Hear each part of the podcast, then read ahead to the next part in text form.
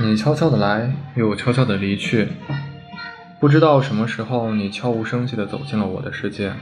在我毫无防备、毫无准备的时候，你可别后悔，措手不及，那可是我的强项。你的肤色是那么的稳重，好黑，好黑，但是我喜欢。我这么明目张胆的去对待你，你却是那么心无波澜。我悄悄的把所有运气都压在了你的身上。所以你一定不要让我输。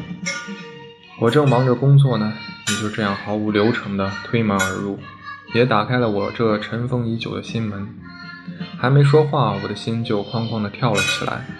我隐约感觉到我的长发在跳动，这是怎么了？他能有这么大的魅力？不知道，真的不知道。对我这二十三年没有打开的老阿姨来说，不知该怎么样。是我。就按耐不住。渐渐的，我找到了他的信息，无事就跟他聊天。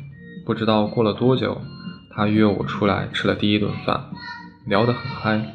我能感觉到他的那种游刃有余的聊天方式，不知道获得了多少小姑娘的芳心，也不知道我会不会是最后一个。但是爱情这种东西来的时候，谁能控制得住呢？最终证明。